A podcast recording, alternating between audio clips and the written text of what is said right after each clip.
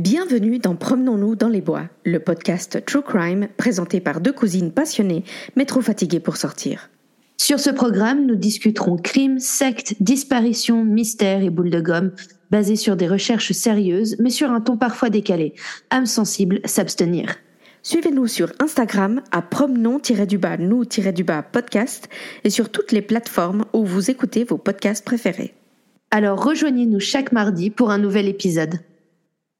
Salut à tous Coucou tout le monde, coucou Gabi. Salut Tamara, comment vas-tu? Bah, Comme un jour où on part de secte, on parle de secte. Exactement. Comme un jour où on parle de secte, effectivement, on vous présente une nouvelle secte. On s'est rendu compte que ça avait beaucoup plu la dernière fois. Donc on s'est dit, allons-y, allons-y. Ouais, et c'est Gabi qui a proposé. Moi, j'avoue, je ne connaissais pas. Enfin, j'avais entendu parler de l'action la plus terrible de Oui. la secte, mais euh, je savais pas en fait que c'était du secte ou quoi que ce soit. Mhm. Donc, euh, donc, en revanche, je te laisse prononcer le nom de la secte, Gabi, parce que je ne suis toujours pas sûre. Alors, il s'agit de la secte Aum Shinrikyo. Alors, il y a des, certaines personnes disent Aum Shinrikyo. En réalité, c'est le Aum, c'est comme Om. C'est exactement Om. la même chose. hein. Voilà. Donc, euh, voilà. Et on vous emmène au Japon. Yay Et vous allez voir que ça prend une autre dimension, hein, tout de suite. Euh, c'est une autre dimension. C'est plus, on n'est plus au temple solaire là. hein, Alors, je, vais, euh, je vais oser dire le statement euh, ra- raciste de l'épisode. Euh, quand ils font, enfin, non, mais en vrai, on sait tous, les Japonais, Ouais. quand ils décident d'être illuminés, ils sont, Ah, ils vont loin. C'est Ah, c'est- la Tour Eiffel, quoi. Il y a pas de souci. euh. Ben, c'est pas pour rien que c'est le soleil levant. Hein, je veux dire, ils y vont à fond là. Ils y vont Voilà. à fond. Donc, on vous parle d'une secte euh, qui a été fondée en 1984. On vous en dira un peu plus après. On va d'abord vous parler. Bah, euh, de- du, pour toute secte, il y, a, y un gourou. Hein, Voilà. Dans, dans toute De secte, un- l'illuminé suprême. il y, a, il y a un illuminé, un peu plus illuminé que les autres. Et c'est de lui qu'on va parler, en tout cas, tout au début.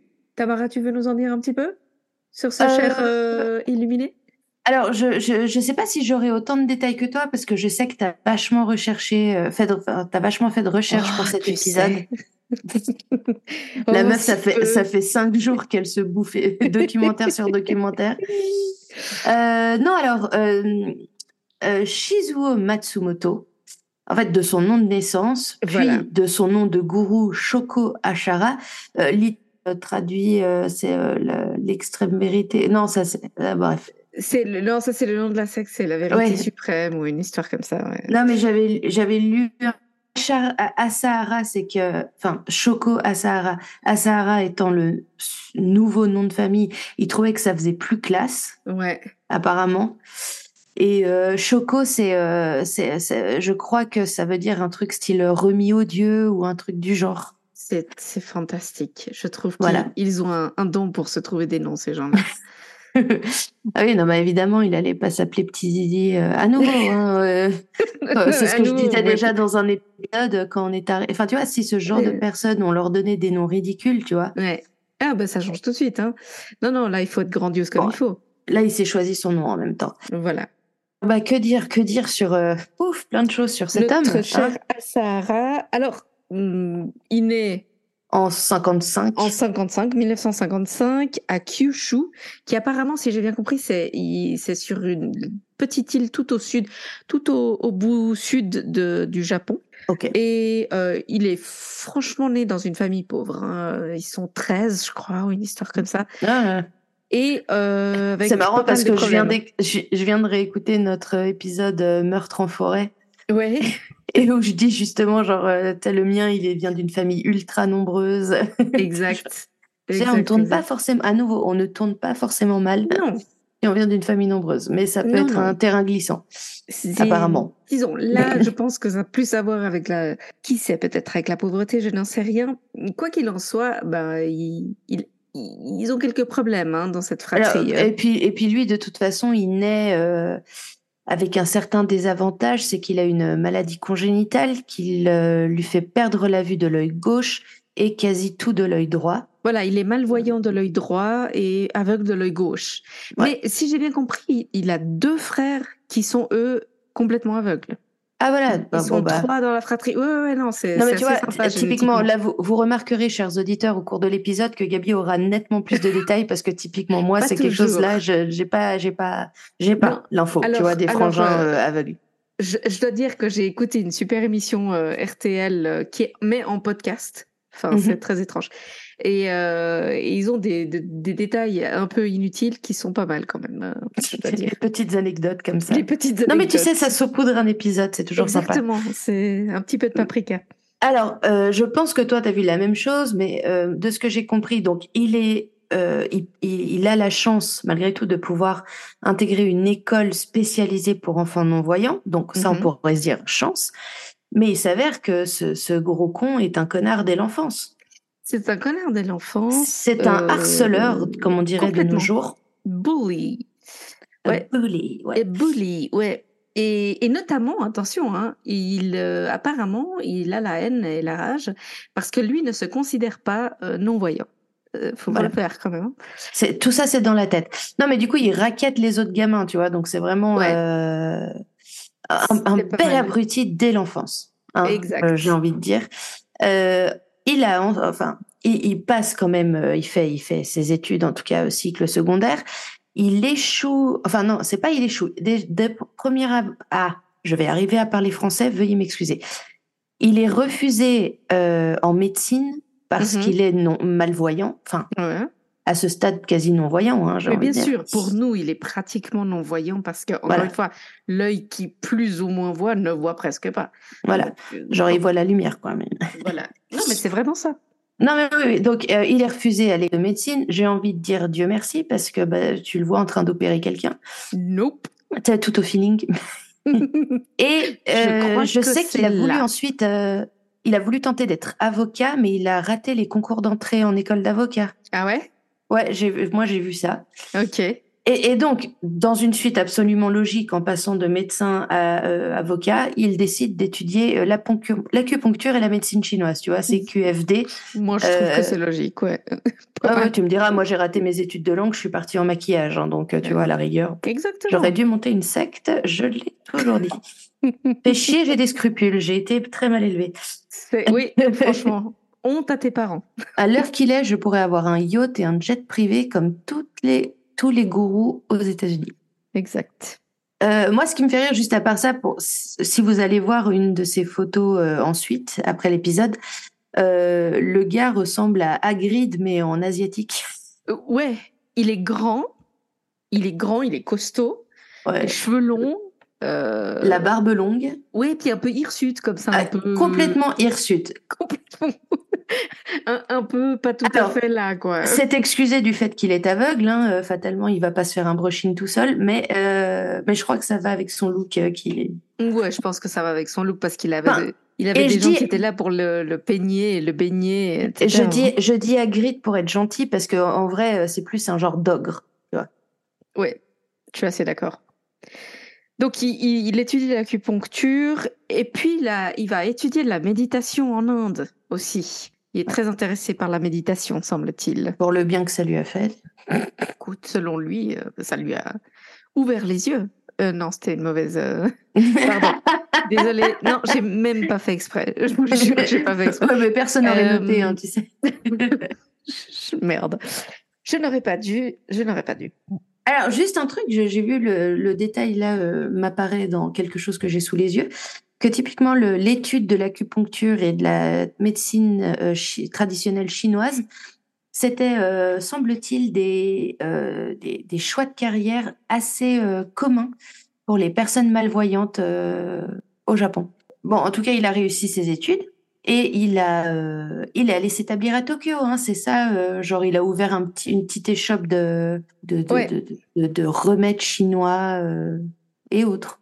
Ouais, mais son, son truc, sa, sa folie des grandeurs vient assez vite en fait. hein.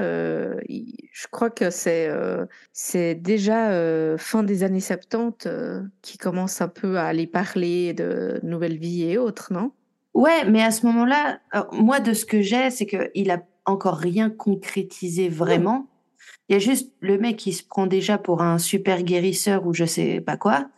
Euh, il se fait d'ailleurs très vite euh, arrêter par la police pour vente de, de médicaments sans licence. Et, euh, et aussi, on a oublié de vous dire, en c'est quoi C'est en 70, milieu des années 70, il a quand même trouvé une pauvre âme à épouser. Oui. Et il lui a fait six enfants. Ouais. Dans et, la joie et, et la bonne vite, humeur. hein, je crois, les six enfants. Enfin, dans le sens. euh, Elle a beaucoup été enceinte. ouais. elle a beaucoup été enceinte, ouais, effectivement. Effectivement. Mais ça s'est dit, ouais, je suis, je suis, je suis d'accord avec toi. Il est clairement, il s'intéressait à tout ce qui était euh, spiritualité, ésotérie, tout le tintouin.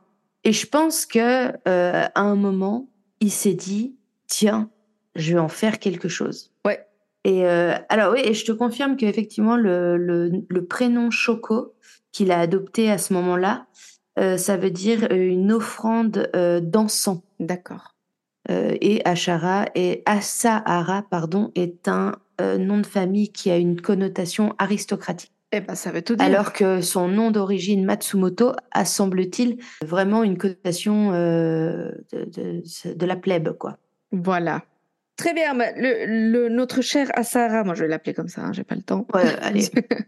notre cher Asara, lui, ce qui va commencer à, à, à prêcher, à dire un peu, même, même pas forcément initialement comme un gourou, mais même dans sa pratique de, de, de l'acupuncture et puis auprès de ses patients, c'est que il faut trouver un nouveau chemin pour sauver le monde. Donc c'est vraiment ça l'idée, hein, c'est que le, le, le, le monde euh, ne va pas bien et que si tu deviens un ascète finalement, tu sauves le monde, tu te sauves toi-même et donc tu sauves le monde. Enfin, c'est un peu, un disons, le genre de truc un- basé sur le bouddhisme et autres. euh, Non mais alors justement, je, je reprends le mot que tu as failli prononcer. Ses croyances, enfin ce qu'il, euh, ce qu'il, euh, enfin ce qui en ressort, c'est c'est un gloubi gloulba. Le, le mec a pris un peu de bouddhisme, Oui. un peu de taoïsme, un peu de d'a- d'astrologie chinoise, un peu de D'hindouisme aussi, je crois. Ouais, et, et puis de, de, de christianisme. Oui. Et puis il a, il a rajouté du yoga par-dessus Oui. et il a mélangé. Et, et, et en plus, tu en, en- typiquement en plein dans les années 70 où tout le monde est forcément drogué. Exact. Euh, puis avec tout le début des trucs New Age. euh, et puis, je crois qu'il y ah. avait un, un petit côté aussi Nostradamus. euh, Ah oui, apparemment, il était à fond dans les il est à prophéties fond de dans, Nostradamus. dans les prophéties et puis il a aussi beaucoup emprunté et je je suis vraiment navrée parce que euh, étant un peu geek quand même euh, il a beaucoup emprunté à Isaac Asimov Oui. Euh, donc ouais c'est un peu un mélange étrange qu'il nous fait une petite potion magique mais ça marche relativement bien je suis Ouais, et, et il a même rencontré le, le euh, Dalai Lama oui alors ça En- c'est un peu plus tard quand en même 84. ouais Ouais, mais à ce moment-là, effectivement, il a déjà créé sa secte, Oui. il commence à avoir un peu de monde, mais c'est encore assez confidentiel, comme on dit. Oui, alors en 84, il fonde euh, donc le. Alors je me rappelle plus le nom exact, mais c'était pas euh, Om C'était pas Shinrikyo. encore Aum Shinrikyo. Non, c'était Om quelque chose d'autre, parce qu'en fait c'était initialement c'était des ateliers de yoga et de et de et de sortes de cours, et en fait c'est devenu une entité religieuse, on va dire ça comme ça, en 1987. Mais Ouais, on alors, ils ont demandé le 80 statut. En fait, Voilà. c'est ça, ils ont, ils ont demandé à l'État japonais d'obtenir le statut officiel de religion, Oui, et ils l'ont obtenu.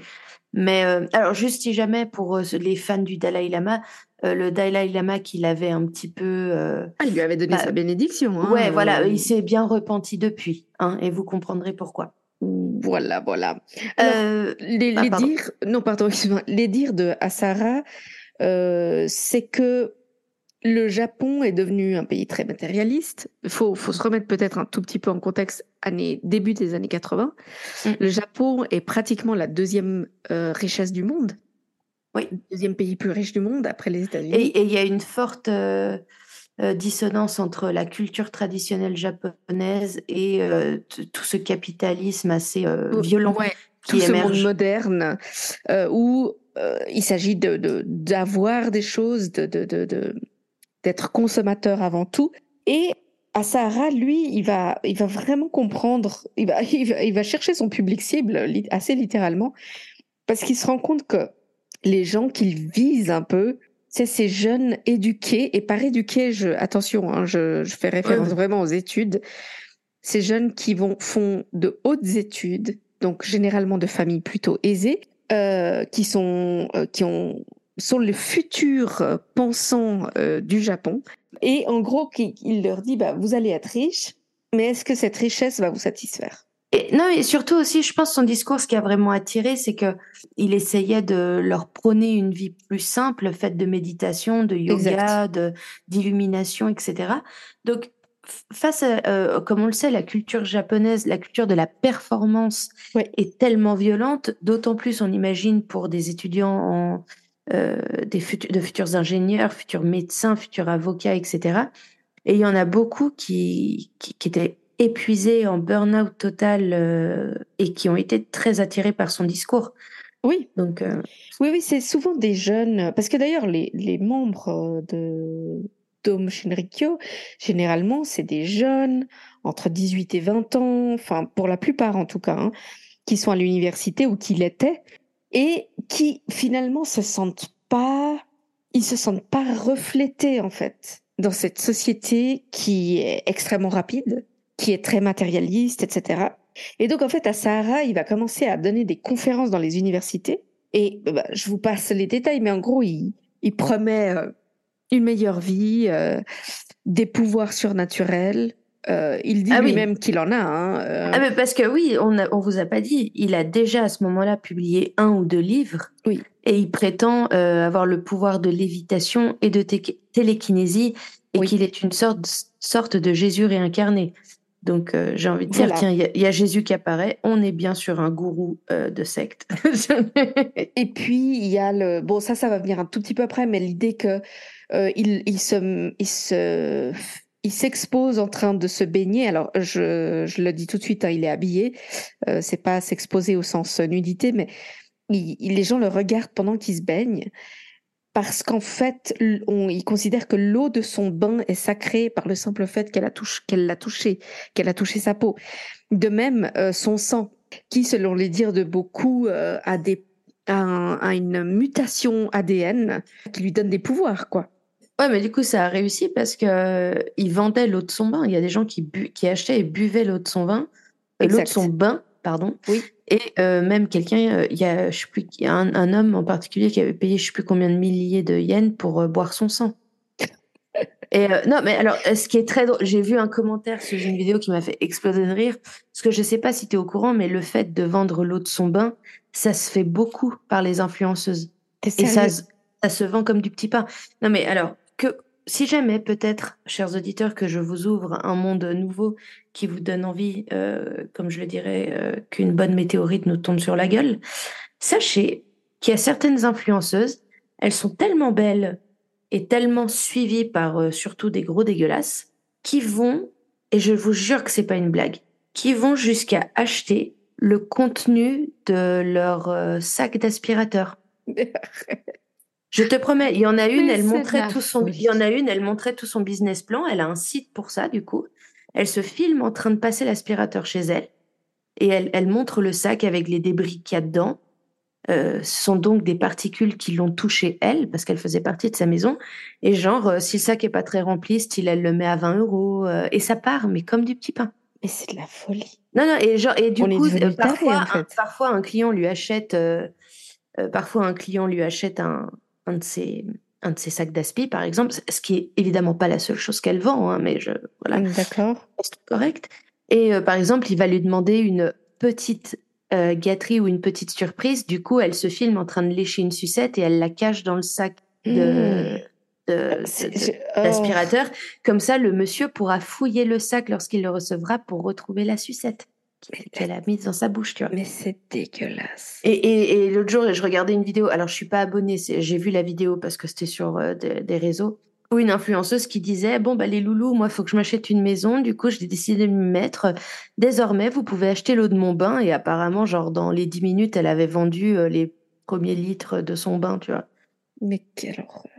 Ouais. ouais, non, il faut une météorite. Ouais, je suis à ce stade, hein, je... peut-être même deux. C'est histoire d'être sûr de bien finir le boulot. Même les cafards y auront droit.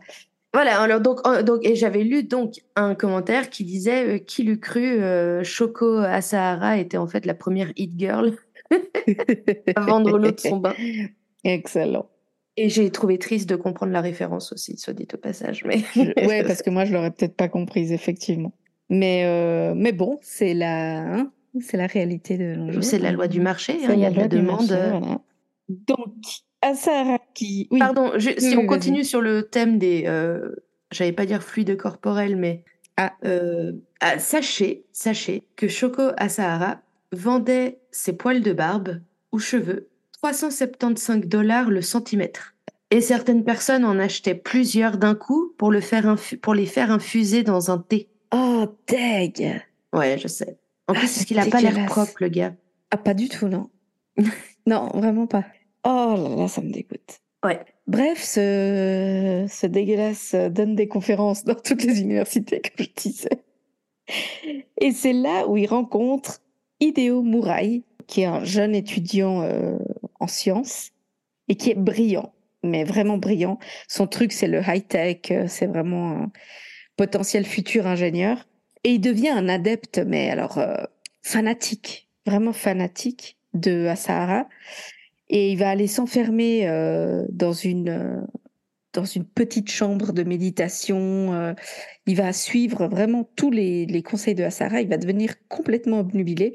Et c'est lui qui va commencer à lui, à lui, à faire, à construire de ses propres mains des objets, entre guillemets, high-tech, comme par exemple une sorte de casque qu'il met à à Sahara, mais qui met aussi aux adeptes, pour soi-disant recevoir les ondes de Asahara, les ondes de, euh, comment tu dis, électriques mentales, ouais. pour, pour pouvoir euh, recevoir son pouvoir surnaturel. Bref, euh, enfin. ah là là. mais en gros, pareil, le gars, il réinvente la scientologie. Mais, mais tellement. Mais En fait, le mec, il a littéralement pris ce qui lui plaisait dans toutes les sectes ou religions du monde et il a checké ça et, euh, et voilà. Mais euh, j'aimerais juste qu'on aborde le fait que, euh, bah, enfin juste pourquoi ça ressemble aussi à la scientologie, c'est qu'il me semble que chaque fois qu'un adepte passait entre cette machine, notamment, ensuite il inventait genre des chiffres pour dire t'es pas encore assez à l'illumination. Exact. tu ne crois pas encore assez en moi ou j'en sais pas quoi. T'es pas assez détendu du slip ou tu m'as pas donné assez d'argent, que sais-je. Donc voilà, mais je, tiens à dire, les adeptes, ou en tout cas ceux qui souhaitaient adhérer euh, à Aum, étaient victimes d'un putain de bizutage. Mmh mais c'est c'est pas du.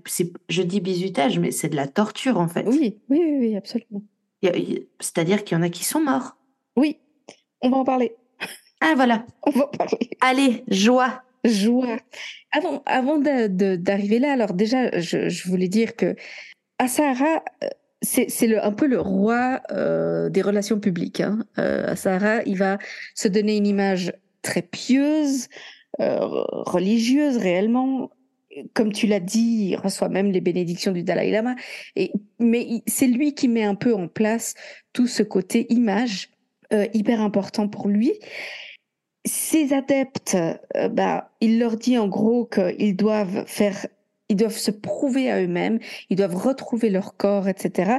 Et donc, ils doivent faire des exercices euh, d'assets euh, qui sont très très longs. Ils doivent par exemple rester enfermés euh, dans des petits espaces confinés pendant des heures et des heures.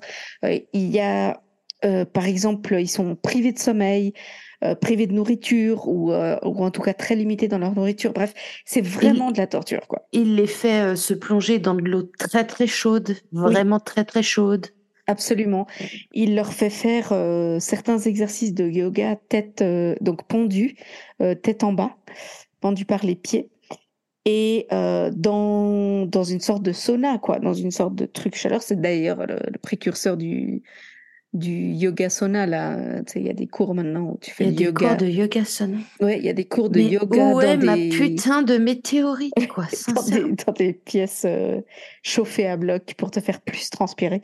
Euh, c'est pas dangereux du tout évidemment. Et le truc qui fait connaître à Sahara très vite, et ça c'est vraiment très très vite, hein, c'est au tout début euh, des années 80. C'est cette fameuse photo que vous pourrez trouver euh, un peu Ah oui. partout euh, sur Google ou n'importe.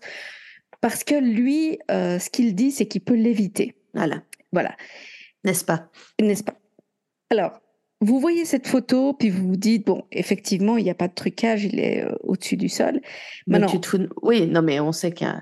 Alors, maintenant, le truc, c'est que, ce que un des exercices que Asara faisait faire à ses, euh, à ses adeptes, c'était de se mettre, donc, justement, assis par terre avec les, les pieds bien, la position du lotus. voilà, la position du lotus. Et en fait, de sauter sur les fesses, comme ça, plein de fois, en leur disant que c'était comme ça qu'ils allaient l'éviter. Bref, euh, autant vous dire que c'est de la folie. Ce que tu vois sur la photo, clairement, c'est que soit on l'a pris et juste avant la photo, on le lâche et il est en train de Mhm. descendre parce que tu vois tous ses cheveux Ouais. levés. Enfin, euh, regardez la photo. On essaiera de la trouver puis de la mettre peut-être euh, Oui, bien sur sûr, oui, parce que c'est c'est ça. Donc cette photo va être euh, va être vraiment un truc très important dans sa carrière entre guillemets. Et donc je tiens juste à dire que au pic de, de, de sa gloire, euh, c'est pas quelques centaines d'adeptes qu'il a. hein. C'est plus de Mhm. 10 000 adeptes au Japon Mhm. et plus de 40 000 dans le monde entier. Je sais pas que- pourquoi... Ouais, mais... Non, 40 000 rien qu'en Russie. Ah oui, pardon, rien qu'en Russie. Ouais. Je sais pas pourquoi la Russie, ça a autant marché. Je ne sais pas. Je pense que il avait bien fait de la pub, franchement, parce qu'il est beaucoup allé en Russie lui-même. Putain, je viens de découvrir qu'on peut s'acheter des t-shirts Aum Shinrikyo avec lui en train de léviter sur le. Like, please. Ah, on voit rien. Non, je vois l'écran, rien. C'est super. L'argent de la secte provient principalement de dons, évidemment, comme la plupart des sectes. Mais là où il est très très bon à Sahara, c'est à convaincre les adeptes de faire en sorte que leurs parents ou leur famille leur cèdent l'héritage euh, d'avance, si tu veux. Mhm. Et même parfois, ils vont jusqu'à manipuler la situation pour pouvoir euh, l'obtenir. Et donc, il a, le gars commence, enfin, le gars, le, le, le- les, les- les- la tête de la secte, hein, on va dire, commence à s'acheter des propriétés. Il s'achète une énorme propriété au pied du mont Fuji qui va devenir un peu leur QG. euh, Alors, plus qu'une propriété, juste pour que vous imaginez bien, il s'achète genre un hangar. Enfin, un immense machin. Ça ressemble Ouais. pas à une maison, c'est euh, Ah une, non, entreprise. Ouais, c'est. enfin, oui. Ouais, ouais. C'est absolument gigantesque. Euh, ils vont s'acheter aussi des terrains en Australie. Bref, On vous expliquera plus tard pourquoi. plus tard, absolument. Euh, Je sais pas si tu voulais en parler maintenant ou plus tard, parce que vu qu'on vient, on vient d'aborder le fait que, à nouveau, c'était pas genre euh, 200 illuminés euh, en train de faire Exact. du yoga euh, en pétant un câble. C'était vraiment beaucoup de gens. Comme ce qui est propre à toutes les sectes, Shoko Asahara faisait tout pour éloigner ses adeptes de leur famille, de leurs amis. En fait, vraiment les les, les isoler, qu'ils n'aient plus que les gens de la secte, qu'ils ne puissent se référer que aux gens de la secte, et en fait, surtout à lui, en fait. Oui. Et sauf que vu qu'ils étaient quand même énormément, ça a commencé à gueuler. Les familles euh, des Oui. adeptes ont commencé à gueuler. euh, des journalistes ont commencé à s'y intéresser. Surtout que lui, il n'était pas timide, il allait beaucoup à la télé. Oui, Et puis, il a des fausses séances où il y a des nanas. Justement, euh, euh, le, le côté euh, relations publiques, c'est ça. hein, c'est, c'est réellement que c'est sûr que plus, en tant qu'organisation, quelle que tu, quelle qu'elle soit, hein, plus t'es grand, plus tu vas avoir des détracteurs, ou plus tu as de probabilités d'avoir des détracteurs. Et le truc, c'est qu'effectivement, il va, lui, la première chose qu'il va faire, c'est engager un porte-parole euh, qui va aller à la télé, parler, dire non, c'est vrai, non, c'est, c'est pas vrai, oui, c'est vrai. Et puis, lui, il va donner énormément d'interviews. Et à tout ça, il est assez drôle. Il est plutôt sympathique. Euh, c'est ce que diront Ouais. certains journalistes qui, qui l'ont interviewé. Les gens l'imaginent comme quelqu'un de très bizarre. Ils en ont un peu peur. Et puis, une fois qu'il a donné son interview, ils se disent, ouais, bon, il est un peu bizarre, mais Il est un peu excentrique, quoi. voilà, c'est ça. Et donc, on arrive en septembre 88, 1988, euh, lors d'un énorme exercice qui est en réalité du bizutage, hein, appelons-le comme ça. De la Euh, de- torture. Mais ouais, c'est du yoga, comme j'ai dit, pendu par les pieds, dans la chaleur, etc., pendant des heures et des heures et des heures.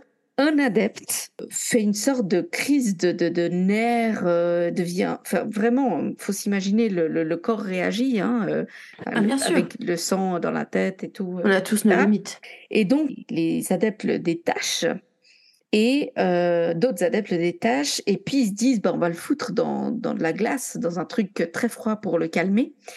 Et ce qu'ils font, mais euh, je vous rappelle quand même qu'ils font ça à quelqu'un qui a été privé de sommeil très régulièrement, qui a été mal nourri depuis très longtemps. Choc thermique? Choc total, il fait une crise cardiaque et il meurt en très peu de minutes. Donc ils le laissent là, ils savent, savent pas où se foutre. ils, vont, ils vont tout de suite prévenir euh, Asara parce que ça leur pose un, énorme problème. Parce que Asara, il dit, vous faites tout ça, vous faites tous ces exercices, pour une vie meilleure, pour vivre plus longtemps. Vous allez vivre à l'au-delà avec moi. Vous, vous survivrez à tout. Parce que on, on, le redira plus tard en, avec plus de détails, mais euh, euh, la sectome, c'est euh, quand même une vision très apocalyptique du monde. Hein. Ouais. Donc lui, c'est vraiment l'idée que vous allez tous survivre à tout si vous faites ce que je vous dis. Mmh Et là, ils ont un adepte qui est franchement en plus pas vieux, qui, meurt d'un choc euh, total, quoi. Enfin, et dû aux exercices en plus. Bien sûr. Et là, ils disent, bah, Sarah, qu'est-ce qu'on qu'est-ce qu'on fait, quoi? Et le, donc, Sarah donne l'ordre de l'incinérer et disposer des cendres euh, secrètement. Bah, oui, parce que, mais euh, si ma mémoire est bonne, ils ont un incinérateur dans le hangar du Mont Fuji. Apparemment, ouais, mais un genre de gros four, quoi. C'est un four, mais c'est pas clair parce que j'ai j'ai vu différents trucs à différents endroits. Il y a euh, dans un article, il disait qu'ils avaient fait une sorte de, de, comment tu dis ces trucs comme en Inde, où tu les brûles comme ça avec des bûches et tout. Ah, euh, bah, un, bûcher funéraire? Ouais, une sorte de bûcher funéraire, effectivement. alors, tandis que moi, j'ai lu qu'il y a plusieurs personnes, en fait, qui étaient mortes et qu'ils avaient un gros four, quoi. Ok. Mais je suis pas sûre euh, de l'info, finalement. Voilà. Et donc, ils ont ce problème de comment expliquer la mort de ce bonhomme aux autres adeptes. Et là, alors Asara, il, il, débarque avec un truc magnifique. Hein. Mhm. C'est vraiment euh, aux petits oignons. Asara, ce qu'il dit à ses adeptes, c'est en fait, ce gars qui vient de mourir, il ne peut pas atteindre l'illumination. Normal, il est mort. Dans ce corps-là. Ah. donc, il doit mourir. C'est la faute du corps. Pour pouvoir renaître, tu vois pour mieux renaître et arriver dans un autre corps qui est meilleur à l'illumination. À, savoir d'ailleurs que Asahara disait tout le temps à ses fidèles que s'ils ne croyaient pas assez fort en lui ou ne suivaient pas ses mhm. méthodes, ils étaient condamnés à ne se réincarner qu'en animaux ou, euh, choses inutiles ou torturées, tu vois. Donc, Exactement. Et qui passeraient beaucoup de temps en enfer. Alors, bon, bah, les adeptes gobent ça, mais alors sans problème. Il hein. faut, faut, dire les choses telles qu'elles sont. Ils, se sont bien fait laver le cerveau.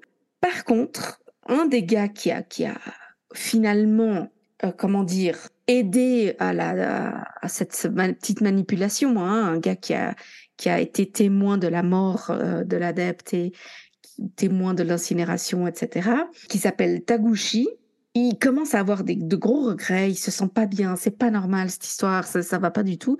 On a tué un mec, quoi. Oui, c'est ça. Alors, initialement, c'est un accident en soi. C'est une mort, ça reste une mort accidentelle, selon leur perspective. Mais on a disposé d'un corps alors qu'on n'en avait pas besoin, quoi. Enfin, en mmh. soi, euh, on aurait pu le rendre à sa famille, tu vois. Oui, on aurait pu dire il a fait une crise cardiaque. Ouais, mais ça faisait mauvaise presse à la. Exactement. Exactement. À la secte. Donc, qu'est-ce que fait Asahara Il le fait, disons, les, plutôt les dirigeants de la secte font venir Taguchi devant Asahara. Asahara essaie de le convaincre qu'il fait fausse route. Taguchi lui dit non mais moi j'aimerais juste en parler à la police, j'aimerais juste être sûr qu'on n'a rien fait de mal, etc. Mhm. un peu naïvement j'ai envie de dire. Hein. Bon, écoute, il, est, il est, en même temps il est en train de se faire. Euh, enfin, il est forcément quelqu'un de naïf, pardon. Oui, forcément. Il se fait tabasser évidemment par euh, les, dirigeants euh, de la secte qui l'ont amené là. Et puis au bout d'un moment, à Sarah, il, se rend compte que c'est trop dangereux ce genre de situation et il ordonne de le tuer. Et pareil, incinérer et disposer de son corps. Et voilà. Et là, bah, encore une fois, hein, comment justifier ça face aux adeptes qui étaient là et qui ont participé? Et de nouveau, quoi, Sarah, il, il se ramène avec un truc hallucinant. Il Mhm. dit en gros, bah voilà, parce que comme il croit au karma, donc l'idée c'est tu fais quelque chose de bien, ton karma va vers le positif. Tu fais quelque chose de mal, donc tu vas le payer après.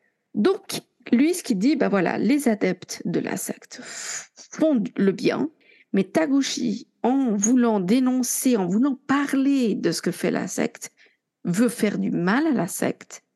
Et donc Asahara doit arrêter Taguchi pour le bien des autres adeptes, mais aussi pour son bien à lui.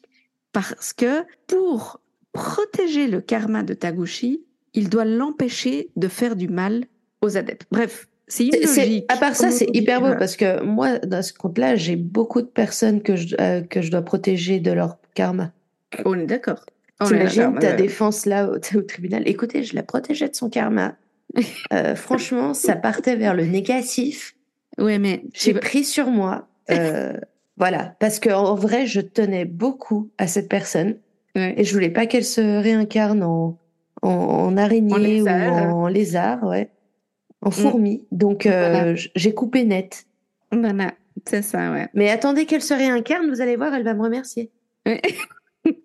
Vous allez voir. Donc, à ce moment-là, bah, ce qui se passe, c'est quand même que Sarah se rend compte qu'il il doit vraiment se donner un coup de pub assez massif. Et il sait très bien manipuler la presse. Et c'est là vraiment où il, il nomme un porte-parole. Il apparaît euh, dans des émissions, des interviews.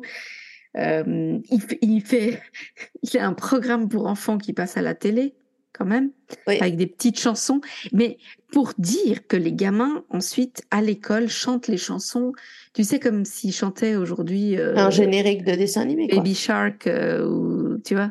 Ah, mais il y a des mangas aussi qui sont Il y a des édités. mangas, exactement, sur le bien que fait euh, Asahara.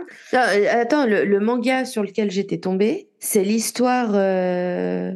Euh, Enfin, c'est c'est c'est complètement absurde. C'est l'histoire d'un jeune qui ressent son besoin de, qui voit Sahara à la télé et qui ressent le besoin de le rejoindre, mais ses parents sont contre lui.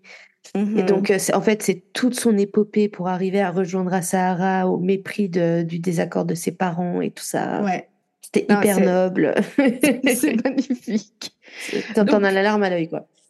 Asahara devient un peu une petite mini-célébrité, hein, euh, pour, pour le dire comme ça. Et c'est là où il se rend compte qu'il doit aller même plus loin. Et plus loin. Toujours plus loin. Toujours plus loin. Plus loin quand tu es une mini-célébrité, c'est quoi? Ben, C'est la politique. Bah oui, de gérer un peu le. Quoique, quoique Mais j'allais dire est c'est un peu une suite en logique, fait. mais en fait non, parce que si tu ouais non mais si tu regardes, il y a pas mal, il y a quand même pas mal de sectes. Enfin, voilà, Oui. Je suis pas. En général, ils ont plutôt dans l'idée de se cacher. Ça dépend quelle est ton idée. Parce que lui, vraiment, il était très ambitieux. Et puis, C'est à ce moment-là aussi aussi- qu'il commence un peu à, à paner un peu plus dans ses idées un ah, peu un peu plus apocalyptiques. Oui, oui, oui, bien sûr. Parce que dans sa tête, il est le, Messie. Bah oui, Je suis le Messie. Donc, qui mieux que moi pour vous diriger? Je suis Jésus, Hagrid Jésus. Mais euh, et tu vois, ça c'est aussi c'est un truc qui me saoule, enfin qui me saoule. Après, je, n'ai pas encore créé de secte, donc euh, a- après tout, loin de moi, après tout, euh, loin, loin de moi l'idée de critiquer les efforts d'un homme. Mais euh, pourquoi c'est toujours des sectes apocalyptiques? Enfin, Euh, elles le sont pas toutes. Je pense que c'est celles qu'on connaît le plus parce qu'elles finissent toutes de la même manière. Ouais. Mais, Mais, mais, mais, mais moi, Je- je serais plutôt du genre à créer une secte où les gens ils sont heureux parce que du coup, il y a encore plus de gens qui viennent vers moi, tu vois. ouais, mais je suis pas sûre que ça marche. En, en fait, c'est quoi le dilemme? Si tu leur fais pas peur, ouais, tu me diras, les religions, elles font ça aussi, elles sont obligées de faire peur, sinon tu iras en enfer, blablabla. En fait, c'est ça le concept d'une religion, c'est juste de faire peur. Je C'est du terrorisme je- spirituel. T'es bonne, toi, aujourd'hui. hein. Ah ouais, je- c'est passé une journée. Donc, euh, Shoko Asahara se présente, je crois, en juillet 1989 au Parlement. Il brigue le Parlement. Avec plusieurs euh, de ses adeptes, non? Tu, tu as le chiffre? euh, J'ai cru voir une liste d'une vingtaine de personnes. Voilà. Euh, et ils le font très peu de temps avant les élections. Et alors, ils mènent une campagne hyper étrange. hein. Euh, soit, je ne sais pas si tu as vu les images. Non, non, non, j'ai rien vu là par contre. Alors, ils ont des masques de Choco Asahara. Si, j'ai vu une photo, ils sont dans la rue. Ouais. Ok. Ouais. Et puis, ils font une sorte de spectacle aussi à un moment donné sur une scène avec des masques d'éléphants et personne n'a vraiment compris pourquoi. Euh, C'était très étrange. Quoi qu'il en soit, arrivent euh, les votations et autant vous dire qu'ils se font écraser, mais alors. Et tant joli, mieux. hein. Ah non, non, bien sûr, tant mieux, mais c'est tellement un fiasco que Asara, il a besoin de, bah, de construire une nouvelle euh, raison à tout ça. Bah, le truc, moi, ça me fait penser à, tu sais, le mec qui aborde une nana dans la rue, genre, wesh, vas-y, donne-moi ton 06, puis elle lui dit non, elle fait, ouais, salope, de toute façon, t'es moche, Exact. je te demandais Exact. par pitié. Voilà, c'est exactement ça. C'est exactement ça. Il a demandé son 06 au Japon, et, euh, enfin à Le Jap- Tokyo plutôt. Le, le Tokyo a répondu non Et de manière Tokyo- massive. Voilà. Et, et Asahara a dit Ouais, j'étais qu'une pute, t'es moche. Je vais ferai détruire. pas pitié. Bah, En gros, Asahara, ce qu'il va dire, c'est Ben voilà, le monde nous rejette, le monde ne nous mérite pas, donc le monde mérite d'être puni. Je te jure, faut que je fasse ça pour tout. eh. Louboutin me rejette, Louboutin ne me mérite pas. faut que j'aille faire un attentat. Non, non, non. Ce, n'est pas vrai, c'est une blague, Lout. Donc, en gros, ils, vont vraiment vers le- l'idée que si, si tu ne peux pas les rejoindre, détruis-les. Donc, en gros, Asara dit à ses adeptes, c'est un complot. Et attention, alors leur complot, c'est magique. hein. Selon Shoko Asara, et finalement selon Om Shi- euh, Shinrikyo, c'est un complot entre les États-Unis, la Grande-Bretagne, les francs-maçons et une conspiration sioniste internationale, le tout centré au Japon. J'espère que vous avez sorti votre bingo des sectes, les enfants, parce que là, vous avez pu mettre pas mal de jetons sur Voilà. pas mal de cases. Alors, si vous avez les quatre, n'est-ce pas? Laissez-nous un commentaire euh, sur notre Insta. Passez par la case prison. Ah non, merde, mauvais jeu. Non. On vous enverra un petit quelque chose. Euh, donc voilà. Donc, et, et lui, il développe cette idée de, comme tu disais, je dé- détruis-les si tu peux Ah oui. pas en faire partie. Il commence à, à comment dire, euh, enfin, il part dans un délire de, il faut une nouvelle Armageddon, le Japon est corrompu, ce qui, soit dit en passant, n'était pas exactement faux à l'époque. hein. Alors, c'était pas faux au sens où la corruption, il y en avait partout. Mais le mec est parti dans un délire de malade. Parce Ah que s'il était ça- apocalyptique avant, là, je vous laisse même pas. euh, Voilà. Je sais même pas et- quel verbe utiliser. Mais le truc, c'est que. Alors, tu. tu- Détrompe-moi si je me trompe. Ça va rester ça, parce que finalement, j'arrive pas à dire euh, euh, corrige-moi si je me trompe, j'y arrive pas. Bref, détrompe-moi si je me trompe. Lui, il, il, il invente un- une nouvelle fin du monde qui arrive à je ne sais plus quelle date, mais qu'ils doivent aider à la, à la déclencher. Enfin, Oui, alors, ça va même au-delà de ça, parce que j'ai lu, je- j'essaie de retrouver mes notes, parce que, voilà, en fait, leur objectif, l'objectif de leur plan politique, c'est de provoquer un Armageddon qui doit survenir entre 1997 et 2003. Voilà. C'est même pas une blague, hein. non, non, mais c'est plus une fourchette, c'est un râteau, tu vois. Les Mayas entre, étaient plus précis. euh, Voilà. Donc, en gros, c'est, c'est, lui, ce qu'il dit, c'est, ces forces, il les appelle les forces, hein, ces forces veulent détruire Om Shinrikyo, et le seul moyen pour nous de survivre, c'est de se battre et de les détruire d'abord. Voilà. Ouais, L'attaque est la meilleure des défenses, c'est bien connu. Exactement. Et, et ouais, ça va loin. Ça va super loin. Mais avant de parler de à quel point ça va loin, on doit parler malheureusement d'un truc vraiment pas drôle. Euh, et ça va déjà loin à ce stade, hein. c'est juste que ça va aller encore plus loin après, tu vois.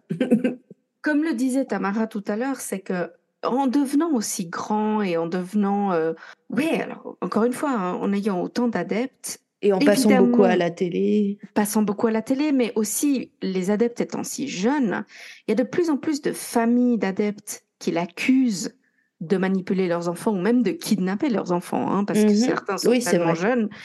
Et puis le fait qu'il se présente en politique fait que tout de suite, il y a des journalistes qui s'intéressent un tout petit peu plus à lui et à la secte, qui, soit dit en passant, ils n'appellent pas secte, hein, on l'appelle nous secte, mais c'est pas comme Oui, ça que- bah, à ce moment-là, il a, il a le statut de religion, donc, Voilà. euh, enfin d'église en tout cas, je sais pas comment on dit, mais de groupe, euh, bref. groupe religieux. secte, quoi. Et donc, il y a des, un groupe d'avocats qui sont principalement, je crois qu'initialement, ils sont contactés par des familles pour enquêter sur la secte parce que leurs enfants très jeunes ont été complètement manipulés et mis dans... Et ils sont partis et puis ils ont plus de contact avec, etc., euh, etc. Et, et, ce qu'ils veulent savoir, c'est est-ce qu'il y a quelque chose légalement qu'on puisse faire? Donc c'est ça ce que font ce groupe d'avocats et un en particulier qui s'appelle Tutsumi Sakamoto et qui est un avocat spécialisé euh, anti-secte, hein, si on peut dire ça comme ça. Ouais. Et qui est en train de monter un dossier contre euh, contre Om Shinrikyo. C'est ça. Lui, il a direct senti que ça ça sentait pas bon mm. et il a commencé à, à enquêter. Complètement. À, à, faire du un boulot alors légal certes, mais aussi un peu journal de, journaliste, un peu de d'investigation. Ouais, journaliste d'investigation à ce stade. Puis il avait pas mal de témoignages. Il avait pas mal de choses en fait, parce que il, il avait la possibilité, bon, il était d'une grande étude, je crois, et il avait la possibilité quand même de, de s'approcher de pas mal de journalistes et, et, de, et même de la police. Il avait des bons contacts, et donc il pouvait avoir pas mal d'infos finalement. Il était assez jeune, il avait que 33 ans. Ouais, ouais, ouais, très jeune. En fait, c'est complètement tragique. En octobre 89, euh, Tsutsumi euh, enregistre euh, pour une chaîne de télé une interview où, en fait, il révèle qu'il est en train de travailler sur un, une, grande enquête en prévision d'un procès contre la secte.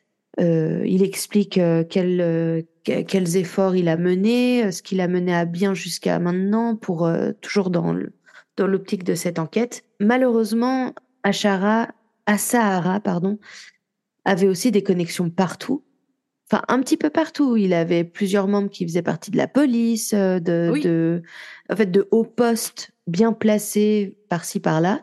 Et notamment, alors, j'ai jamais su si c'était qu'il avait quelqu'un au sein de la chaîne de télévision oui. ou ouais, voilà. Oui, donc c'était un employé de la chaîne de télé qui était un membre de la secte et, qui, a montré est présent lors du, du tournage en fait. C'est ça et il montre à Sahara l'enregistrement mm-hmm. avant que ce soit diffusé à la télé et à Sahara il pète un boulon. Ouais. Il pète un boulon hein, je crois que je crois qu'il n'y a pas d'autre mot. Oui, il réussit même à faire empêcher euh, la, la diffusion. diffusion. Et quelques jours plus tard, le 3 novembre 89, plusieurs membres de la secte se rendent à Yokohama là où vit euh, Sakamoto, enfin Tsutsumi. Et ils vont trouver où vit Tsutsumi. Ouais, et ben après c'est triste. Ouais. Parce qu'il euh, rentre chez lui par effraction. Il était chez lui avec sa femme et leur bébé de quoi D'un an et demi, je crois? 14 non, mois. Non, même pas. 14 mois, ouais. Et euh, à 3 heures du matin, ils sont rentrés. Lui, ils l'ont frappé à la tête avec un marteau. Puis, ils lui ont injecté, parce qu'ils ont amené avec eux des, des seringues euh, pleines de euh, chlorure de potassium, c'est ça Exact. Oui. Euh, donc ils l'ont frappé avec un marteau à la tête, l'ont injecté du chlorure de potassium, puis étranglé, tu vois. Ils l'ont fait à la Rasputin, tu sais, ils voulaient être sûrs mhm. que. Sûr qu'il soit mort, ouais. sa femme Satoko a été battue et pareil, on lui a mis du, on lui a injecté pardon du chlorure de potassium. Et donc leur petit garçon, heureusement, n'a pas été battu, mais on lui a, euh, euh, on lui a quand même donc injecté euh, ce, cette fameuse substance et on l'a quand même à demi étouffé avec un tissu. Oui. joie. Oui, aux joies, au bonheur, ils les transportent, enfin ils les sortent de l'immeuble dans des sacs. Et là, ils y vont à mort. Hein, ils les mettent, si j'ai bien compris, ils les enferment dans des barils qu'ils mm-hmm. ferment, qui scellent et qu'ils enterrent à différents endroits du Japon, donc ils les séparent en gros. Hein. Ça, en plus, c'est horrible. Ça. Enfin, ouais. je, je, sais que quand t'es mort, t'es mort, t'es plus dans, dans, dans, ton corps ou quoi, mais ils ont séparé le bébé de ses parents, même dans la mort. Enfin, je trouve ça horrible. Absolument. Et puis, ils, euh, jettent les armes du crime dans la mer. À tout ça, avant de les mhm. enterrer et tout, ils les mutilent bien pour que ce soit très difficile de les identifier dont les dents notamment. Ouais. Visage, euh, visage de manière générale, on va dire. La police suspecte immédiatement la secte parce qu'ils savaient que Sakamoto était justement en train de, de faire un gros dossier contre eux, etc. Mais l'enquête va nulle part, en fait. Ils n'arrivent pas vraiment à s'en approcher, de ce que j'ai pu comprendre. Alors, une des, une des raisons pour lesquelles euh, l'enquête de la police bah, va pas très loin, c'est qu'il y a énormément de retenue de la police à cette époque-là euh, vis-à-vis de la liberté de culte. Euh, ce qu'il faut savoir, c'est qu'après la Deuxième Guerre mondiale, lorsque un nouveau gouvernement au Japon se met en place euh, après, après avoir perdu la guerre, hein, soyons, c'est comme ça que ça se passe, et ce nouveau gouvernement, les gouvernements qui mettent en place se basent énormément sur cette liberté de culte. Et ça devient un truc un peu sacré au Japon plus qu'ailleurs. Ça veut dire que la police n'ose même pas souvent s'approcher de ces églises ou de ces, ou de ces groupes religieux. Ils osent absolument pas avancer, ils osent même pas enquêter ou, ou aller interroger. C'est, c'est très très délicat. C'est plus trop le cas maintenant, hein, je tiens à préciser. Mais en tout cas, à ce moment-là, c'est-à-dire fin des années 80, euh, police faisait rien.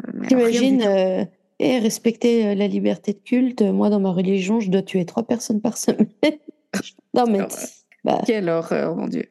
À, tout ça, euh, je tiens à préciser parce que je ne sais pas si tu pensais le dire plus tard, mais on, si vous vous inquiétez, on retrouvera les corps de Sakamoto et de sa famille. Ouais. Plus mais, tard. Euh, Six ans plus, tard. Ouais. Beaucoup, beaucoup plus tard. Donc, comme, comme on le disait avant, Asahara convainc ces adeptes que le monde leur veut du mal, mmh qu'il faut détruire tout le monde.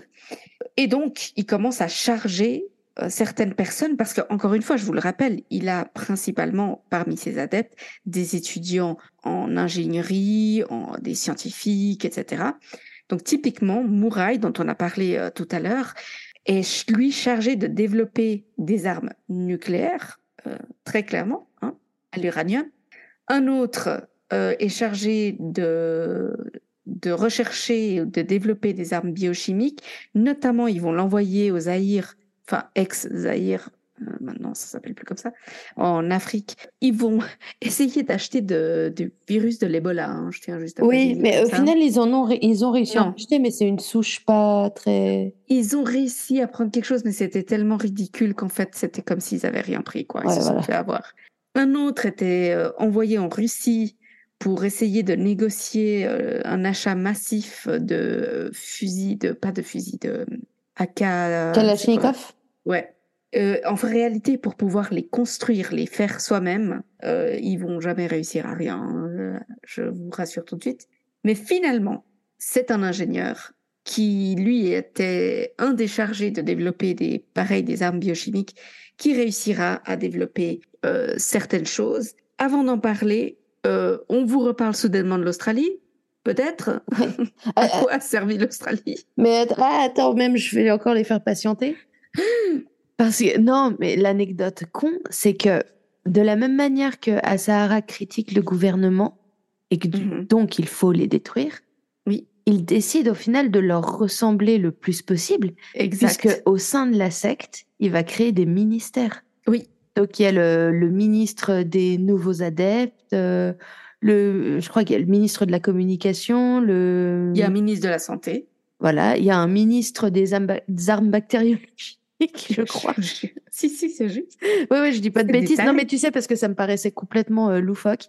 Donc, euh... et en fait, du coup, j'ai vachement. Je sais que la plupart de ces gens travaillaient à côté et pour mm-hmm. donner leur salaire à la secte.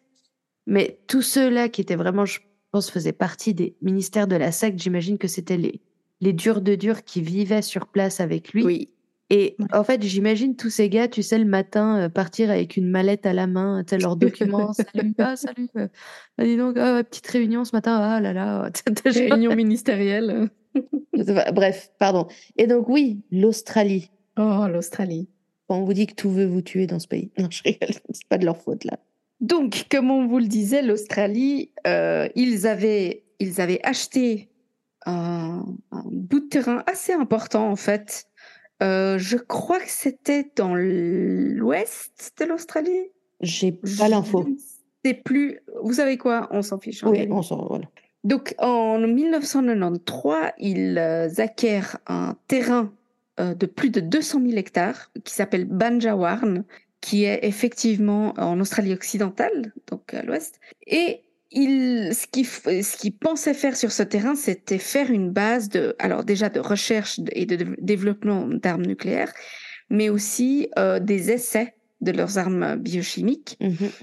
Alors, ce qui est marrant, c'est que les, les douanes australiennes, ils vont leur donner une énorme amende parce qu'ils vont constater qu'il y a des, des, irrégularités dans les, dans les produits importés. Tu vois, parce qu'ils amènent plein de trucs en bateau, etc. Ouais. Et donc, ils vont se recevoir une monstre amende. Mais bon, bref, sur le terrain même, ils installent un terrain.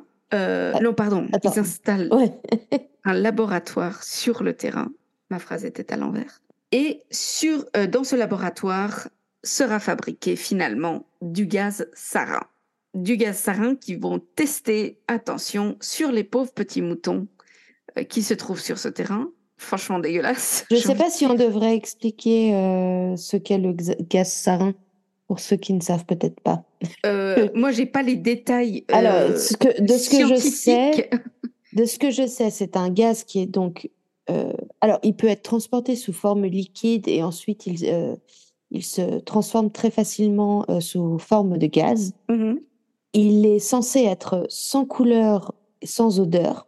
Absolument. Donc vraiment il a été créé à la base pour des usages militaires au cours des guerres mondiales. Depuis, il est bien évidemment interdit en temps de guerre ou quoi que ce soit de toute façon. Oui, ça c'est la Convention de Genève. La hein, Convention de Genève, hein, merci. Qui termine euh, euh, ce qu'on a le droit de faire ou pas en temps de guerre, ce qui est hyper étrange de devoir faire une convention. Voilà. Ça.